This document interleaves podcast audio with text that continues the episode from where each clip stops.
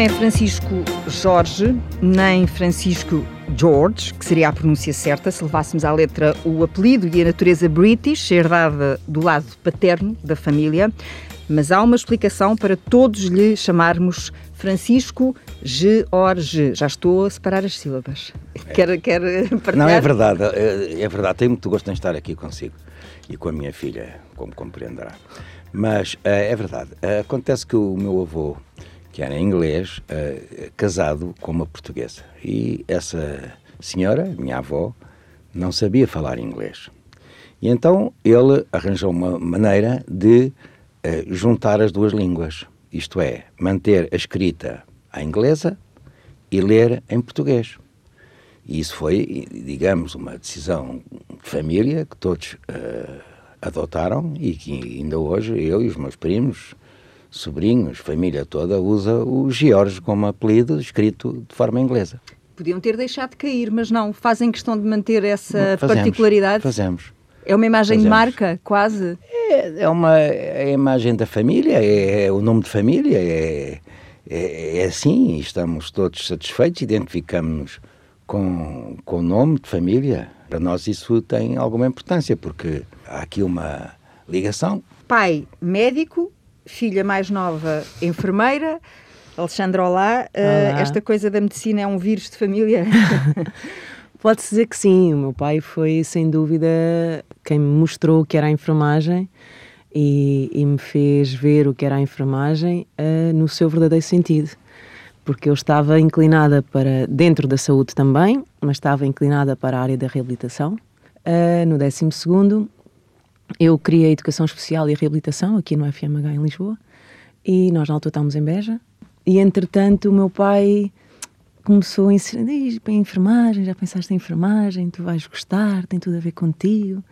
Eu lembro perfeitamente na altura de dizer, não, eu não gosto de ver pessoas sem pernas e braços partidos e sangue. Mas o meu pai disse-me, não, dá-me dois dias.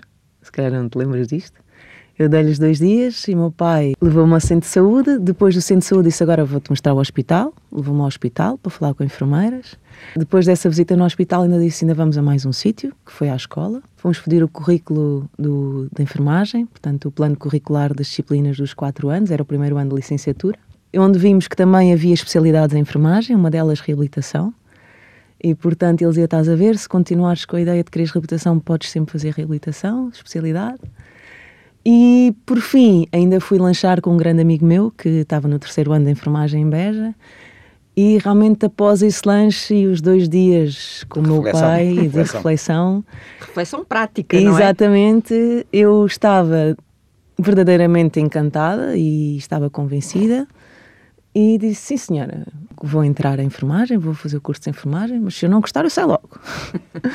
eu, eu, eu paro. Ele: Está bem, combinadíssimo tu experimentas e foi. Foi o primeiro semestre, adorei e... E continuou. E continuei. Quais eram as características da Alexandra que tornavam tão claro para si que, que a enfermagem era o, o caminho certo para ela? Não, sobretudo a, a cultura do humanismo, a educação e depois que terá moldado a sua, a sua personalidade.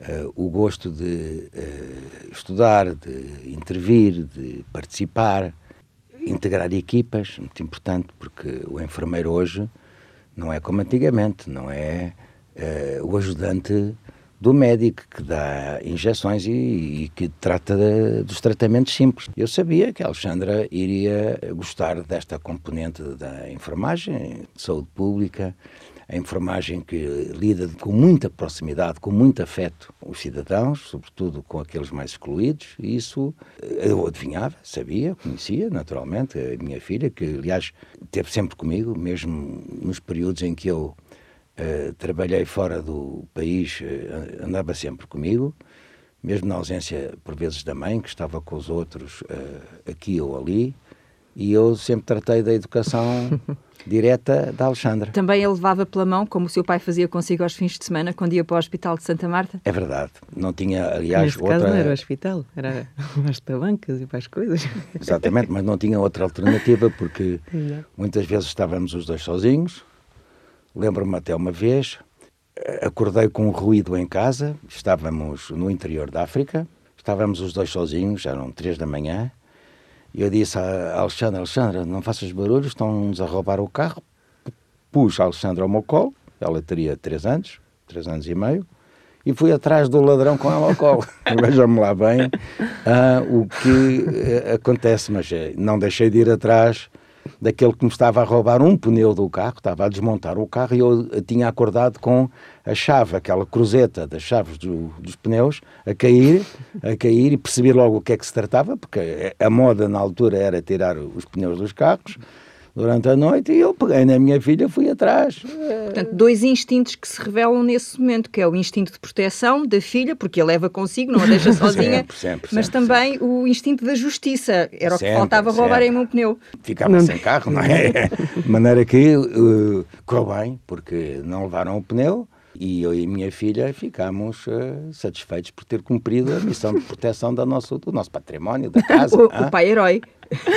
sim, sim, o pai é herói, sem dúvida. E muitas e muito mais histórias tem, tem ele deste, deste género. Mas assim, de, eh, com, três anos, Alexandre não se lembra propriamente desse episódio? Ou... Deste episódio propriamente dito, não, mas de muitos, muitos contar, é? outros é? semelhantes, porque realmente em Bissau éramos assaltados frequentemente.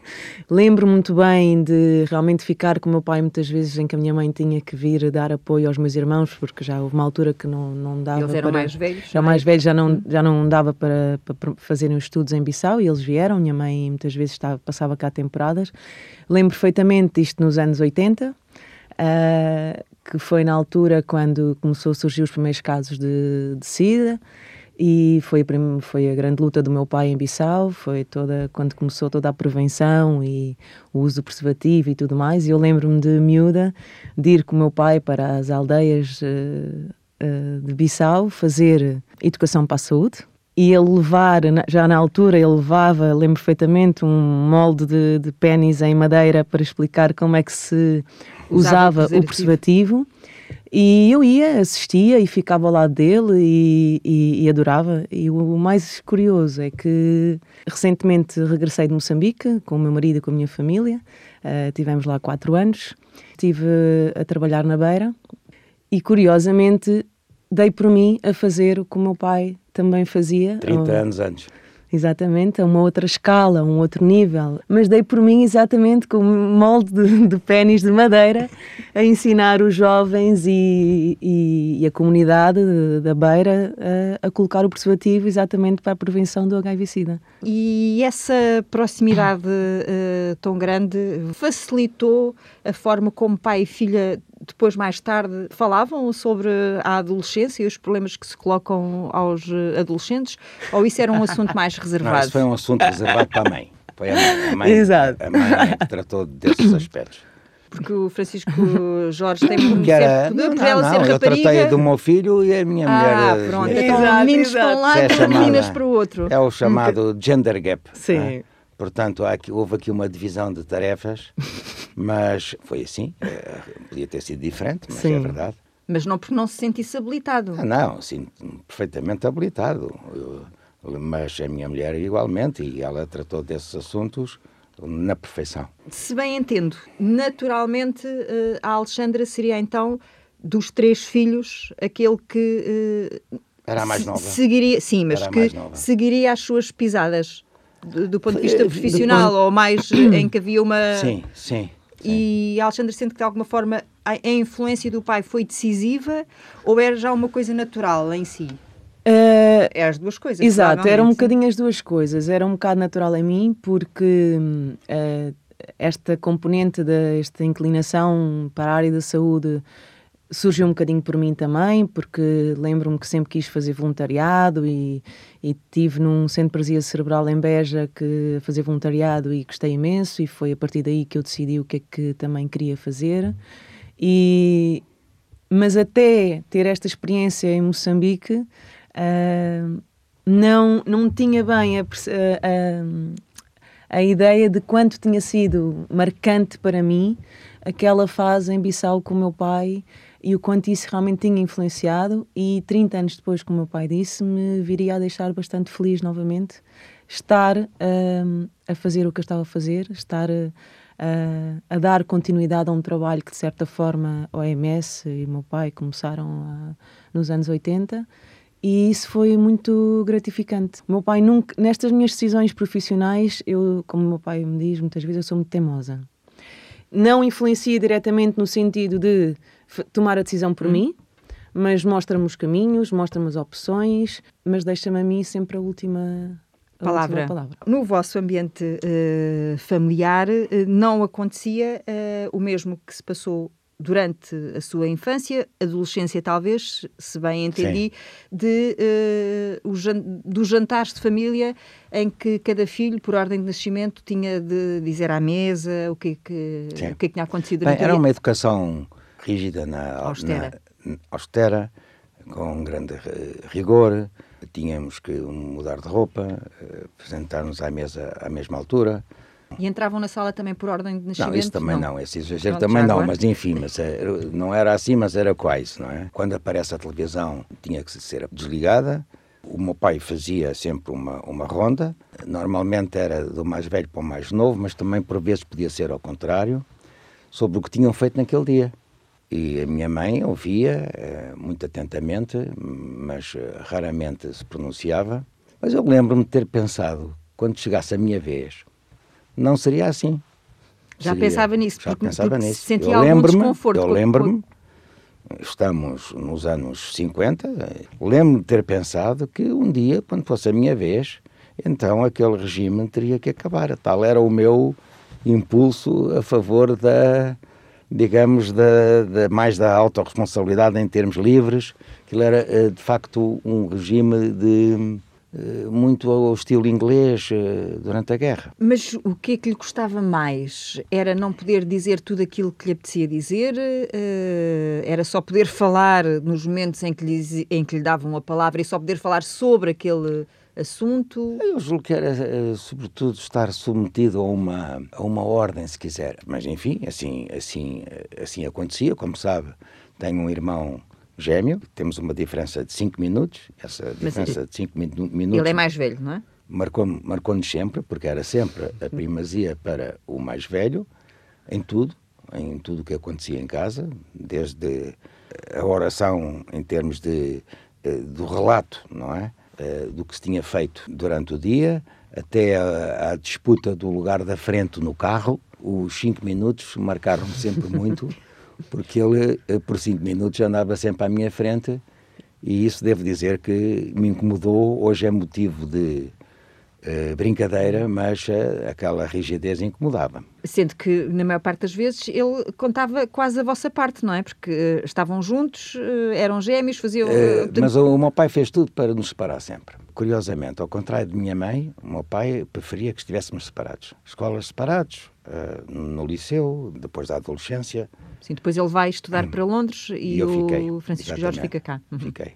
Porque ele tem a noção de que era preciso essa separação para o crescimento dos dois. Eu não sei se ele teria razão. Tenho as minhas não, dúvidas. não disse razão. Ele teria noção de que, de que esse era, enfim, era achava ele, não é? Que era... Achava ele. Porque realmente éramos, somos gêmeos idênticos, temos o mesmo ADN, temos as mesmas impressões digitais, já tenho dito que a polícia científica uh, não nos pode distinguir, portanto, qualquer ato ilícito que possamos, eventualmente. Ou vão os dois presos ou, são os, ou vão não, os dois em liberdade? Os dois não podem ir, portanto, estamos sempre os dois livres de ir. Uh, há sempre esta questão do princípio da absolvição. Cheguei a pensar escrever uh, um ensaio, um, um, texto, que eu escrevo muito textos que publico, agora mais Num recentemente. Blog num site que criei para esse fim. Não, não, é um blog, não é interativo. Tenho Sim. um site que se chama Dossiê de Lutas, em homenagem ao meu antigo professor, professor Arnaldo Sampaio, aliás, pai, pai de Jorge Sampaio, pai do Presidente Jorge Sampaio uhum. e de Daniel Sampaio, de Daniel Sampaio que também, depois de morrer foi encontrado um dossiê chamado Dossiê de Lutas. E esse dossiê de lutas não tinha os elementos todos Hum. E em homenagem ao dossiê de lutas, que depois não conseguiu ah, então... encontrar uma. Virá daí também o gosto de Dr. Jorge Sampaio por escrever tudo em bloquinhos. Provavelmente. Também. Não, uh, o Dr. Jorge Sampaio escreve todos os dias aquilo que se passou naquele dia. Isto desde sempre. Eu conheço há muitos anos, sou amigo dele há muitos anos, dele e do irmão, há mais de 50 anos, e sempre assim aconteceu. Lá em casa como é que era? À mesa das refeições? À mesa das refeições, uh Tentava-se isso também, na medida do possível, embora não, não. de certa não, forma, não, não. Não, tentava-se a família junta. Não, uh, sim, isso, as refeições eram, eram sempre to, todos juntos. Uh, há uma hora principalmente, o meu pai era muito. O meu pai, em termos de pontualidade e de horários, faz questão de, de os cumprir à regra.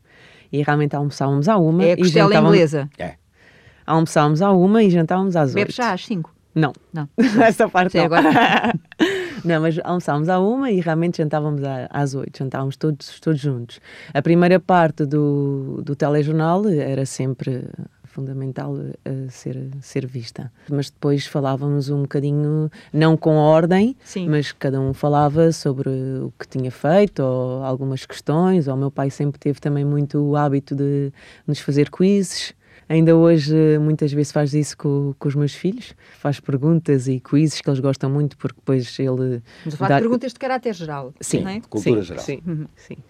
E, e pronto, portanto, as nossas refeições, de certa forma, eram animadas, eram bem dispostas, eram, não era, portanto, com um rigor ah, como o meu pai tinha, tinha sido habituado. E o Francisco Jorge ainda eh, guarda também o bloco de notas que costumava usar quando foi para a medicina e tirava dúvidas com o seu pai à mesa? Tenho, tenho, tenho esse- essas notas e mais tarde, na especialização em saúde pública, eh, guardei o curso todo em, em- em- notas sintéticas. Ainda hoje, nas minhas intervenções, elas são preparadas com base em pequenos papelinhos, papelinhos muito curtos. Post-its? Não, não, não, não, posso-lhe aqui mostrar. Tenho, vai, vai a ter lugar no dia 16 e 17 o, Letra miudinha. o quinto congresso, o quinto congresso de saúde pública e já está aqui a minha intervenção eh, preparada. Já, já percebi também que tem cuidado em preservar as árvores, não é? Porque aproveita as, as- folhinhas exato, de é papel é todas, verdade, é verdade. frente, verso, todos os bocadinhos. Isso é recente. Esta eh, forma obsessiva de, da reciclagem eh, acaba por eh, permitir mais organização em termos da vida do dia a dia e é bom. Isso cultiva agora muito essa, essa questão da utilização criteriosa de- dos bens que são escassos e que podem desaparecer. Quando é que percebeu que a medicina era o seu destino? Eh, por exclusão de partes. O, o meu pai era médico, nós, eh, na altura, nos anos 60, portanto estarei a falar em 1962, 63, hum, havia eh, o quinto ano do liceu, que agora julgo corresponder ao nono, e depois havia duas saídas, uma para letras, depois havia, havia várias hipóteses, direito, eh, letras, ensino, depois havia eh, ciências, que era a linha H, era por alíneas, e, e, e eu, quando tive que escolher, portanto, aos 14, 15 anos, fui confrontado com uma escolha, e o meu pai era médico, como eu disse, eh, um médico, aliás, muito reconhecido pelo seu mérito em Lisboa, era o diretor dos hospitais civis de Lisboa, Hospital de Santa Marta, São José, Os Capuchos, Arroz, na altura, Corri Cabral, e eu tinha um irmão que chegou a viver connosco, que era arquiteto, eh, que era, eh, enfim, meu tio, o irmão do meu pai, Frederico Jorge, e que também pintava, que era um artista, mas que se dedicou muito à arquitetura, que aliás fundou a Faculdade de Arquitetura. E naturalmente a minha opção seria ou arquitetura ou medicina, ou olhar para o meu pai ou para o meu tio. E escolhi medicina porque percebi que era esse o meu, o meu destino, a minha vocação, seguramente, e, e assim aconteceu. Mal sabia, nessa altura, com 15 anos, que a arquitetura eh, haveria de, de o abraçar de uma outra forma, Sim, não é? o meu sogro era arquiteto, era um grande arquiteto, aliás, premiado com essas distinções. O antigo. Estádio da Luz é... Mas o Estádio é- da Luz foi Exato. desenhado por ele. Mas curiosamente. João Simões. João João Simões. Simões. Mas curiosamente, ele eh, fez o Estádio da Luz em casa, casa dele, na rua Alexandre Braga, no número 8, derrubou paredes, pôs estiradores e a família foi, portanto, digamos, afastada de algumas salas. E ele, depois de jantar, eh, gatinhava por cima dos tiradores, gatinhava, mas verdadeiramente a gatinhar, ele e um desenhador. E esse trabalho foi feito sempre de forma voluntária, porque ele tinha sido jogador do Benfica no tempo das Amoreiras. E eh, ofereceu os estudos do estádio, do, do, do- prima- do primeiro estádio, portanto, eh, era em Carnide, num descampado. Não, é? eu tenho no dossiê de lutas tenho a fotografia do estádio quando ele acabou, primeiro e segundo anel. E, e, e todos podem perceber eh, que aquilo é, é, é, feito, podia ter sido na Lua, que era um descampado imenso, não havia hum. absolutamente urbanização alguma, e ele fez um desenho muito equilibrado, um estádio lindíssimo, e que pela primeira vez uh, utilizou o pré-esforçado. E os sócios do Benfica, é como hoje, trabalhavam ao fim de semana, sob a orientação dele, e cada um levava uma saca de cimento oferecida. Portanto, o cimento era oferecido, uhum. os técnicos eram orientados pelo meu sogro, João, João Simões, e o estádio nasce com aquele primeiro e segundo anel, com aquela forma espantosa, com aquele equilíbrio, com aquela beleza, que olhando hoje para a fotografia, todos ficam admirados com a maneira como aquilo foi feito. Era um grande arquiteto, fez também aquilo que é hoje a Fundação Oriente, que eram os hum. armazéns frigoríficos, os armazéns do Bacalhau, a Casa da Moeda e muitas obras grandes, na altura do lançamento das obras públicas do Parque Pacheco, com quem gostava de trabalhar. Portanto, foi uh, uh, conciliando essas duas uh, paixões, não, não sei se pode dizer é, paixão, assim, paixão medicina... do, bem, do Benfica com a arquitetura, com o design. Agora estava a falar de si, se o ah, Francisco ah, Jorge conseguiu conciliar assim essas duas paixões, a medicina, porque ah, e a exerceu, e a arquitetura, eh, sim, porque lhe é, aconteceu, ao fim e ao cabo, não é? Sim, porque, eh, bem, quando comecei a namorar a minha mulher, percebi que eu, enfim, eh, eu ia para a linha correspondente à medicina e ela para a arquitetura, e a Maria João fez arquitetura, tal como o pai, mas trabalhou como o tio. Para não trabalhar como o pai, trabalhou com o Federico Chiores. Da mesma forma que, que o Francisco Jorge também, também evitou trabalhar com, trabalhar não, com não o seu pai, mesmo, não é? Não quis trabalhar com o meu pai. Não quis e arranjei forma de ir para uma especialidade muito diferente. Estilo... Longe de imaginar então que haveria de vir a ocupar o lugar do seu mestre, não é? Sim, muito longe, nunca pensei nisso. Comecei a pensar eh, nesse assunto mais tarde, quando fiz saúde pública e quando acabei a Organização Mundial da Saúde. Tive que decidir e a minha mulher não queria mas eu usei, o, enfim, se quiser, algum charme para dizer que tinha que tinha uma tinha certamente uma carreira em, em, em Portugal, em Lisboa. Onde, aliás, eu nasci, eu sou de Lisboa, estudei em Lisboa, casei em Lisboa. Depois é que fiz um percurso, uh, fiz um percurso local, fui delegado de saúde durante quatro anos numa vila pequenina, no, no sul, no Baixo Alentejo, em Cuba do Alentejo, onde ainda hoje... É Cuba, Bissau, Beja, não é? Se quis, não, eu estive em Anária hum. também, estive em muitos sim, outros países, mas, mas, se quiser eu estive um pouco em, em, todo o mundo. Mas é, é, em termos de marcas, diria, marcas, tenho Cuba, eh, onde ainda hoje sou muito conhecido. Cuba Alentejo, atenção. Tenho ali uma marca grande na Guiné-Bissau. A minha filha aprendeu muito bem crioulo e falava corretamente. Eu... Ainda sabe, Alexandra? Uh, não muito, eu fiquei, eu, eu fiquei um bocadinho só com o básico, digamos, porque nós, uh, nós saímos de Bissau, eu tinha 9 anos e meio. E quando fomos para o Zimbábue, uh, o ano letivo começava em janeiro e nós tínhamos ali dois, três meses em que eu tinha que aprender o inglês rapidamente para poder começar a quarta classe em inglês. Nós vivemos num bairro misto, o vizinho do lado era, era zimbabueano e falava Shona. E minha mãe falava nisto muitas vezes, dizia: Não sei como é que tu conseguias, mas tu passavas horas a brincar. Tu falavas em crioulo e ele falava em chona, mas vocês os dois entendiam-se de uma forma que continuavam a brincar horas seguidas. Mas o certo é que aqueles dois, três meses, meus pais puseram-me num intensivo de inglês. Eu tinha explicações uh, privadas de, de, manhã, de inglês. tarde e à noite e apagaste o crioulo. E apaguei o crioulo. Aliás, é uma das coisas que meu pai ficou muito admirado. Mas como é que é possível tu não te lembrares? Como é que é possível já não saber?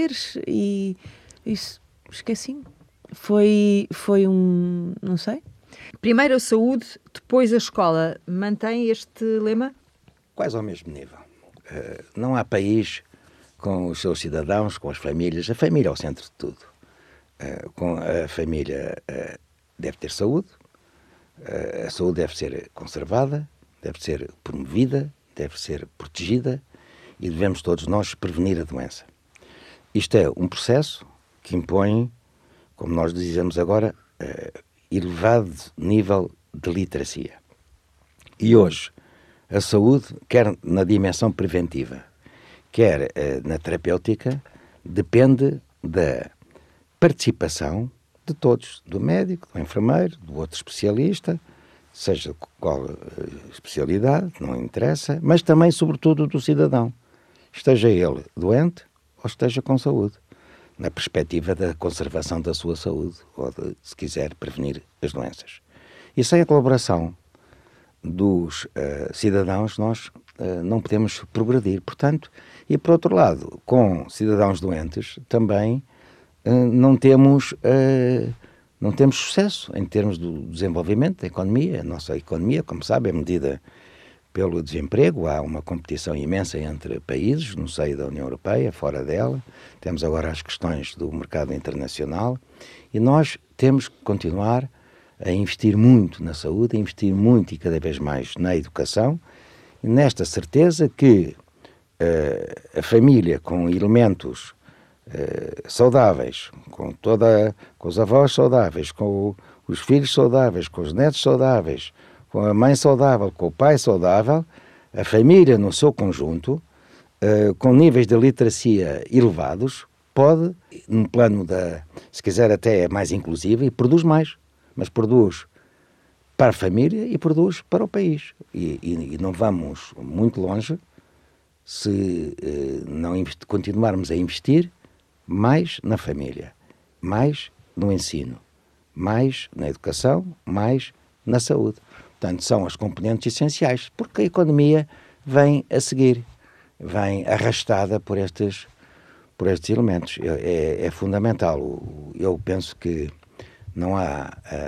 Não é penso, aliás, não sou eu, todos nós temos a certeza que não há desenvolvimento social e económico sem investimentos em saúde e educação. E a nove meses de deixar o cargo de diretor-geral, eh, já tem uh, a sensação de missão cumprida, de dever cumprido? Hum, tenho, interrogo muito sobre essa questão. Até o momento, sim. E gostaria que continuasse uh, nesse plano. Faz contagem decrescente agora? Dá, não, não, dá faço, não faço, não faço, não faço, não faço, não faço. Um, sei que saio e acho que devo sair por limite de idade, mas Vai fazer 70 anos, sim. Sim, em Portugal há uma lei que eu considero boa, espero que não mudem essa lei, porque reparemos, a administração pública não é o setor privado. Sim, eu não trabalho na companhia do meu pai, na empresa que foi criada pelo meu avô nem na empresa que me dá emprego no setor privado. Não, eu trabalho na administração pública, que é de todos nós. E uh, o limite de idade tem em vista, sobretudo, a renovação. A renovação dos quadros, não é? Porque a administração pública, a este nível, é, é de grande importância, é que faz a ponte entre o governo e os cidadãos. E os quadros uh, dirigentes e os outros não podem entrar numa rotina do dia a dia e, não, e, normalmente têm que dar lugar a outros. Eh, reparemos, se isto fosse. Uh, tinha o avô da minha mulher trabalhou numa empresa privada até aos 90 anos. Imagine-se que, que, eu estava lá nessa, nessa empresa até aos 90 anos, enfim, estava no meu posto de diretor executivo. Não pode ser. Portanto, nós temos que ter em conta a necessidade da renovação e da modernização da administração pública, que é essencial e não comparável ao setor privado. A Assembleia da República aprovou uma resolução neste sentido, sentido oposto ao meu pensamento, e espero que, uh, quando for regulamentada esta questão, uh, o, o, governo, que é regulamentar, uh, não sei se depois, sob a forma de proposta de lei na Assembleia, tenham em conta a necessidade de não prolongar indefinidamente, até quase que ao querer daquele que é o dirigente, continuar a ir-se embora. Não pode ser. Portanto, defende que os 70 anos são uma medida certa para, para. Depois, aqueles que estão bem, penso continuar bem nessa altura, uh, podem fazer uh, outras atividades, uh, menos para a administração pública, fazer um programa de educação para a saúde, posso fazer aquilo que entender. Mas menos... sempre relacionado com a saúde, não vê ah, outros é, desafios é, é, é, que possam... Eu, não, eu sou... Eu sou... A Bem, política? Eu, não, a política... Uh, não já, posso... Alexandre já está a dizer que não com a Não, mas uh, não posso dizer que não. Hum. Hum, iria mentir, mas uh, a não ser que a política venha a ter aqui um ambiente mais saudável, mais saudável no sentido de higiene coletiva, não propriamente da saúde. Mas uh, não posso dizer que nunca, não é? Se viesse um convite para ser ministro, já estou a tirar para cima. Não, ministro executivo, até porque tenho dito, eu sou amigo pessoal uh, do ministro da Saúde. Mas eu não estou a dizer agora. Ah, mas não, não, mas não, nunca pensei nisso. Nos últimos anos, nos últimos governos, uh, tive sempre uh, na pasta da saúde, curiosamente, amigos meus. E quando eles não eram amigos pessoais. Tornaram-se. Sim, fiquei Foi o caso dele. do Dr. Paulo Macedo, Sim, é? sou amigo dele, tenho muita estima por ele, até porque foi um bom ministro, numa altura muito difícil. E, e, eu colaborei com ele, conforme tinha que ser, porque, reparam, diretor-geral da saúde, mas também com Felipe Pereira ou com Manuel Arcanjo, comecei no tempo de Manuel sim. Arcanjo e depois de António Correia de Campos, esse sim, era meu amigo há muitos anos e sou amigo dele. Sim, sim, os ministros foram passando e o Dr. Francisco Jorge foi ficando. Sim, Isso... mas, mas, mas como tinha que ser, como hum. tem que ser. Olha, ontem estive numa cerimónia pública com o líder da bancada do PSD. E, e, a certa altura estávamos os dois a falar, ficámos um, um ao lado do outro, na cerimónia de posse presidida pelo, pelo Presidente da República e, e, e estava também o Ministério... Outro amigo seu? Sim, amigo meu de, de infância. De infância, curiosamente. Mas estava eu com, ao lado do, do Dr. Montenegro. Com, com do quem, Luís Montenegro, sim. Mas nunca tinha estado uhum. com ele.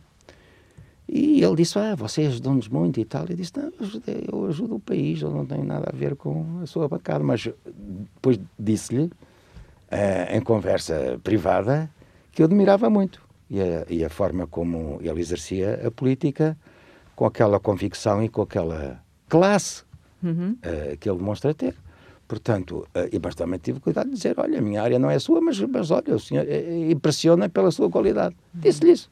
Que nós precisamos de ter bons políticos, e há neste país bons políticos.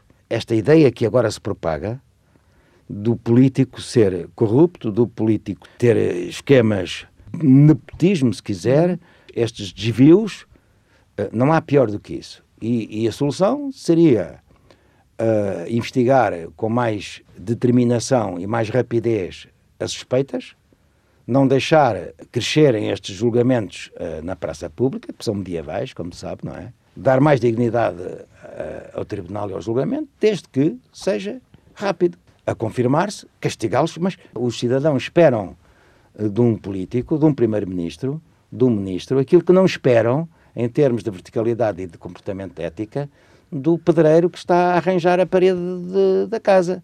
Portanto, de... há, há, há, questões diferentes. E isto tem que ser exemplar, percebe? E, e, nós temos que exigir mais responsabilidade, é uma componente essencial da ética, como sabe, muito mais em regime republicano, onde não há questões ligadas a, a outras a outros princípios que não é estes. Rebobinando um bocadinho, já percebi que, à partida, ministro não, não, não, nunca, coisa que E assim um cargo consultivo na Presidência da República? Não, a Presidência da República... Com o amigo Marcelo, com quem não, partilhou as cadeiras de escola? Sim, mas eh, não está no meu no lar da criança? Também, não, não está Não estou a dizer, sou eu que estou a perguntar. Não, não, não, está no meu horizonte e seguramente também ele não terá nunca pensado nisso mas isso é, é um de, trabalho. Marcelo é um Rebelo trabalho. de Sousa pode-se esperar eh, não, qualquer não, convite, ou não? Ele, ele, ele, não, ou, não, não, ou, ele, Sabe, ele sabe bem. Curiosamente, eu tenho uma, uma noção da personalidade do Presidente e, e tenho dito aos meus amigos, em círculos pequenos, agora digo aqui ao microfone da TSF, Marcelo Rebelo de Sousa teve desde sempre uma personalidade de líder. Manifestava-se na escola, que andava à frente, era, era, era diferente. Andava à frente e era diferente. Era ouvido, não só pelo seu brilhantismo, que é quase que endógeno, mas também não é espontâneo porque é cultivado, não é? Fazer provas, mesmo na quarta classe, com 20 valores, sem erros, isto não é... Para qualquer um. Sabia utilizar o seu saber, os seus conhecimentos, como ninguém, como ninguém. E tinha um pensamento, tinha e tem, um pensamento Sim, mas depois também era bom, bom, bom colega, bom colega, gostava bom colega, de pegar umas partidas, bom divertido. Colega, e soube estar na política como ninguém deu lições de política a muitos líderes atuais. Eh, eu, por razões, se quiser, que, eh, de ocasião, de razões que eu não consigo explicar, eh, conheço e lidei com pais de figuras célebres. Algumas delas foram apagadas pelos filhos, não é? Olha, por exemplo, um dos professores Sim, que mais me impressionou Avelino foi Cunha, o pai de Álvaro o pai de Cunhal. Álvaro Cunhal. Uhum. Um gajo tem Professor do dito ensino isso. secundário, não é? Disse, foi meu professor de filosofia, foi ele que me ajudou a organizar o pensamento. Disse no outro dia ao Pacheco Pereira que, e dei-lhe uns elementos sobre a, a vida de, de Avelino Cunhal, que ele eh, utilizou no seu livro, mas ah, isto para lhe dizer que é uma figura muito apagada que os portugueses não conhecem. Quando é ímpar, eh, em termos de artista plástico, de, de novelista, de homem de teatro, introduziu o neorrealismo no teatro, de professor de filosofia, de letras, de advogado, defendeu o filho. É uma das suas Uma. eh, Outro, referências. pai, que já disse, Arnaldo de Sampaio. a pai do Presidente da República. E, escrevi agora um artigo sobre o pai do atual Presidente, porque eu acho que é a altura de nós vermos as figuras que fizeram bem pelo país eh, de uma maneira não ligada imediatamente eh, à cor política. E isto, digamos, se quiser, é uma evolução da minha parte. Baltasar Rebelo de Sousa, em 71, juntou-se de amigos e de não amigos, de membros até da oposição, para mudar a saúde em Portugal. Escreveu isso no dossiê de lutas ou não? Escrevi disso num dossiê de lutas ah, e escrevi Pronto, é num para artigo quem quiser que vai, consultar. sim, que vai ser eh, publicado no dia 22 pela Faculdade de Medicina do Porto, num testemunho que fiz. E ele chama para o gabinete oposicionistas, a começar pelo meu pai, o meu pai era um homem da oposição, mas também, olha, António Correia de Campos, que ele nomeou diretor de serviços na Secretaria-Geral, António Correia de Campos, estou a falar, desse que está a pensar, que mais tarde foi ministro, e muitos outros, vinha a saber que esta abertura que ele introduziu também a fez quando foi governador em Moçambique. Porque eh, António Almeida Santos lidou muito perto com ele em, em Moçambique.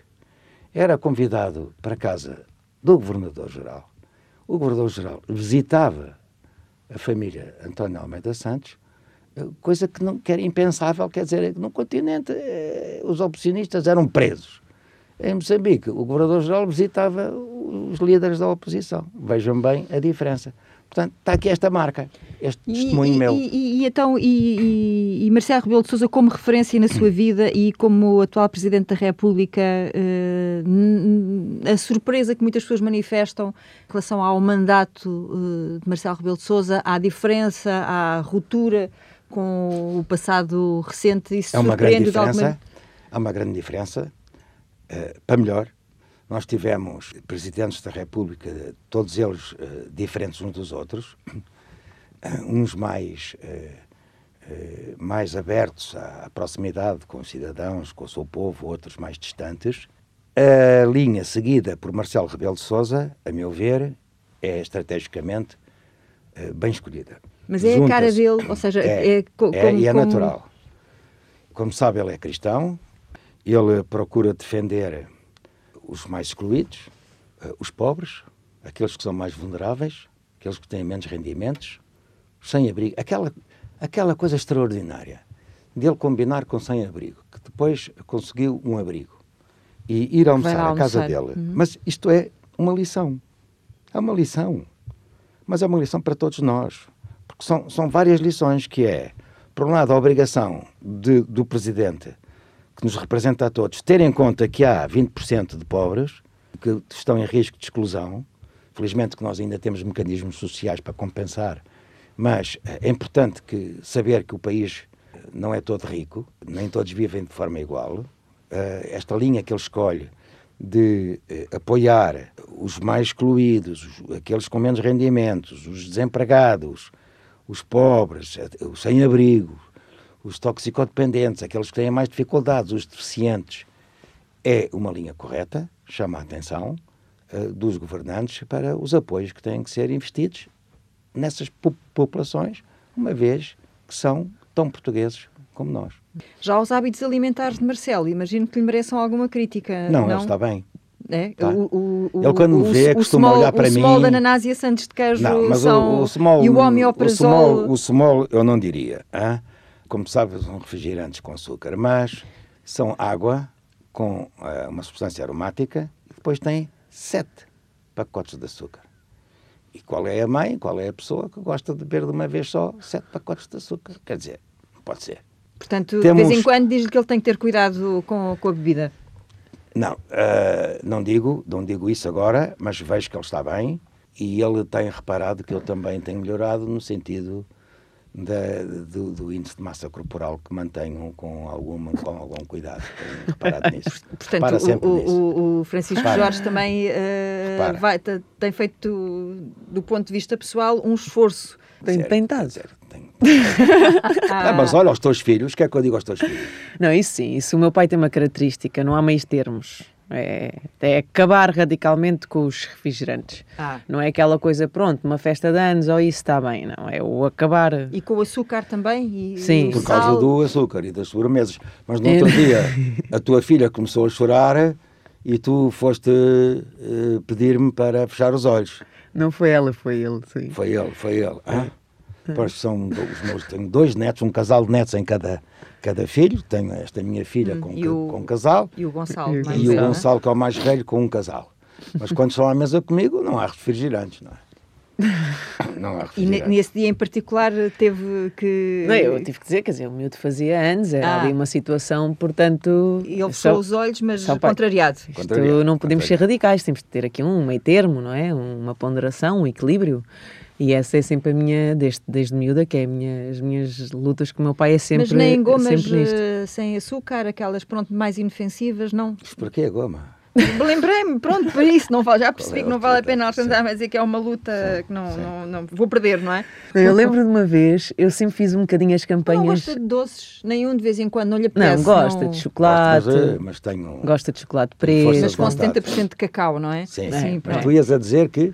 Eu lembro uma vez o meu pai sempre foi muito. Mesmo esta coisa dos doces e do açúcar já vem de há muitos anos atrás. Uh, mesmo connosco, comigo, com a minha irmã. Com o meu irmão, não muito, mas mais comigo e com a minha irmã. Eu lembro-me, inclusivamente, uma vez que na, na, primeira candidatura do Jorge Sampaio, uh, tínhamos em Beja uma sede de candidatura ao lado de uma pastelaria. E eu estava lá na, na sede de campanha, a fazer a campanha para o Jorge Sampaio, e lembro que estava a comer um belo bolo. mas maldita hora não, não vi bem as horas na altura que decidi comprar o bolo e o meu pai estava a chegar e eu tive que deitar o bolo fora a meio porque realmente era muito açúcar e não e fazia mal. Para ele nem ver. Não, não, eu ainda tentei, quando ele chegou e se estava com fome, lanchei, comprei o bolo, deita já isso fora que isso é muito açúcar, não podes beber isso, deita já isso fora, isso é uma porcaria, isso é açúcar, tá? eu tive que deitar fora. Em Beja. em é? Beja. Uhum. Ainda vão a Beja? Muito. Sim, o meu filho, o meu filho ficou com a nossa casa de Beja e a minha filha ficou com a nossa casa de Colares. De vinagre. E, é... e, e, vamos eh, praticamente dois domingos por mês, às uhum. vezes três domingos por mês vou a Beja almoçar com o meu filho, com a minha nora e com os netos. E se não tivesse lá uh, o filho e os netos, uh, Beja seria sempre uma daquelas cidades à qual uh, Não sei voltaria? responder porque eles estão lá. Hum. o meu filho é criador de aves exóticas, é um grande criador de aves exóticas, com respeito pela segurança em termos de, de sanidade de veterinária, ele aliás é, é zootécnico, e vou constantemente lá exatamente para estar com ele e com os miúdos. Religiosamente às 11 da manhã no carro, religiosamente mais tardar às 16, 16 e pouco no Saía. carro. Saía. E uh, religiosamente a passagem também por uma certa rua uh, que entretanto foi uh, ah, inaugurada. A rua, vou sempre lá. Vou ver se há avanços. vou ver se agora há uma casa nova. vi que havia um terreno à venda e pedi ao meu filho para ver se nessa, se, quanto é que custava o terreno. Ele disse que já estava vendido, mas há uma rua nova que se construiu, que deram o nome da, da minha mulher, e muito bem, porque ela trabalhou muito na Câmara de Beja, foi uma grande, uma pessoa extraordinária em Beja, porque eh, introduz a, a cultura da participação pública das mulheres, ter voz, e depois teve uma grande, uma grande eh, responsabilidade na, na deslocação da Aldeia da Luz, andou 5 km, como se fosse ali pôr uns patins, como ela dizia, numa aldeia, e levá-la para 5 km à frente, para não ser submersa pela construção da barragem da Alqueva. Foi uma grande obra que ela gostou muito de fazer. Aliás, quando morre com a minha filha, foi na vinda de, de, do, de Beja para. De, não, para... Da, da, da, da, obra uhum. da Alqueva, que vinha da Alqueva, vinha da, das chamadas aldeias d'água, e atrasou-se e, e, enfim, foi um, um acidente, uma, uma fatalidade. Mas essa rua já está toda erguida e já tem paredes da esquerda e da direita, muito bem, e estamos contentes. A love like ours never dies foi é a inscrição que quis deixar para a sua mulher e para a sua filha, filha do meio. Ouvimos dizer muitas vezes que a morte de um filho é algo que nunca se supera. Quando se perde a mulher e o filho, uh, como é que se sobrevive? Ah, com força, com muita força. Com muita força. Não sei, mas uh, não sei. A minha filha poderá dizer, mas não sei, mas eu acho que é preciso ir buscar energias onde a gente às vezes não pensa que as tem. Não há um termómetro para medir a dor, não é? Não, isso é impossível. Uh, não há. Não, ultra, nunca se ultrapassa, mas a vida encarrega-se de nos ajudar. Eu acho que há aqui a... mecanismos que nos ajudam muito. Uh, no seu caso, não... o trabalho, seguramente. Também. Trabalho, não. O, o ter uma vida saudável em termos de não, não ser doente, não, não tomar medicamentos, não ter, muito, ter de facto muito trabalho. Aliás, deitou fora, apoio. fez questão de dizer também aos filhos, não é? Que os comprimidos era tudo para ir para o caixote de lixo. Sim, meu pai, meu pai foi sempre muito, uh, digamos, uh, a nossa força, a minha força. Falo por mim, porque este, este tipo de situações não, não podemos pôr tudo no mesmo saco. Nós somos todas pessoas diferentes, uh, que passamos realmente pela mesma tragédia, mas quer eu, quer o meu irmão, quer o meu pai, os três reagimos e encaramos e aceitamos ou não uh, de formas diferentes. É? O curioso no meio disto tudo é que o meu pai foi sempre, foi sempre a minha força, foi foi sempre ele que me, que me fez uh, continuar uh, em frente, porque eu tinha que, tinha que me manter um bocadinho por, por ele, porque tinha que também que o apoiar a ele. Uh, o meu irmão, na altura, já estava realmente em Beja, o meu pai já está, meu pai estava em Lisboa e eu também estava, eu trabalhava em Alcoitão na altura ainda, vivia em Galamares, mas acabei por mudar para Lisboa e também mudei para, para os Lusíadas, para o Hospital dos Lusíadas, para também estar mais próximo. Mais do, Exatamente. Do e meu pai sempre foi, meu pai sempre foi a nossa, a nossa força, a nossa união. O nosso um, exemplo? E o nosso também. exemplo também, como é óbvio, porque o meu pai tem um conceito de família muito forte e de união uh, familiar nuclear.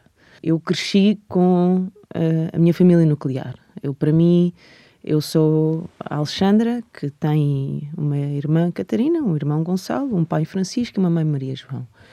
É claro que os avós também eram presentes, mas pela natureza da nossa infância, dos anos que vivemos fora e tudo mais, eu sempre, sempre vivemos muito em família, os cinco. É? Sempre muita cumplicidade. Muita cumplicidade, muita união, muito juntos. Uh, inclusive eu lembro que o meu pai o mês de agosto era sempre, religiosamente, mais uma vez, ao dia, ao dia 1, ao dia 31, era passado em Colares, nesta casa onde eu estou atualmente.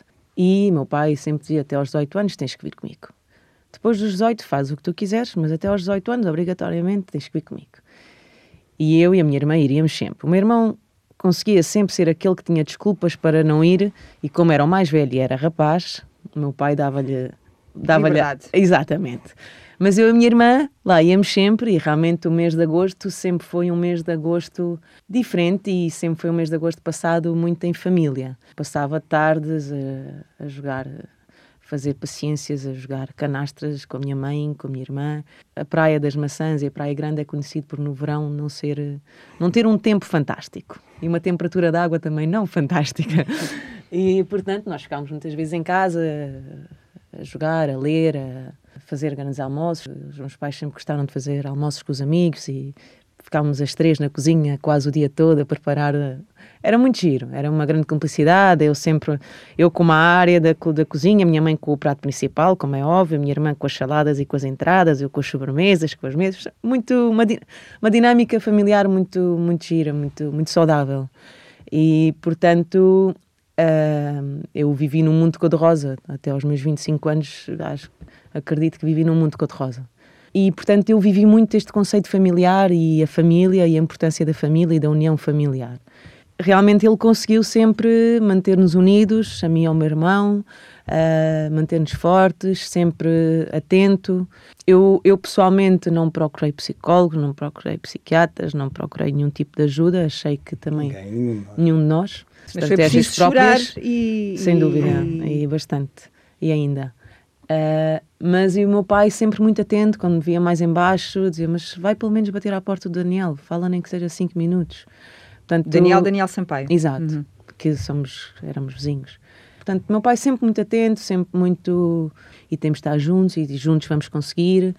E penso que e isso foi. Conseguido. E temos conseguido, cada um à sua maneira, cada um da sua forma, é verdade. Uns, se calhar, numa fase mais à frente do que outros. Mas uh, eu fui para Moçambique contra a vontade do meu pai. E foi muito difícil também a minha escolha de ir, porque iria deixar meu pai, mas o meu pai também tem uma companheira que realmente que. E portanto achei que ele estava bem, uh, acompanhado, que eu poderia realmente seguir um caminho que tinha que o seguir.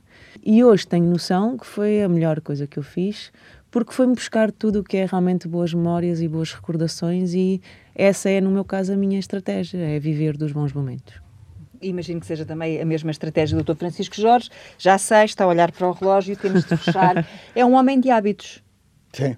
Lembrei-me disso e, como não sei para onde vai, uh, mas sei que se estivesse no seu gabinete estaria uh, a comer a sua tacinha de morangos com dois queijos frescos, não trouxe salada, porque enfim, não tive tempo, mas Obrigado, se quiser, antes, antes de partir, está aqui, está aqui tudo, é e é assim, os ouvintes que nos perdoem, mas estamos Exatamente, a gravar à hora do almoço e, portanto, simpático. vai ser com morangos e queijo fresco que nos Muito vamos bem. despedir, que é uma despedida saudável. Exatamente, é uma conversa despedida saudável, sem açúcar.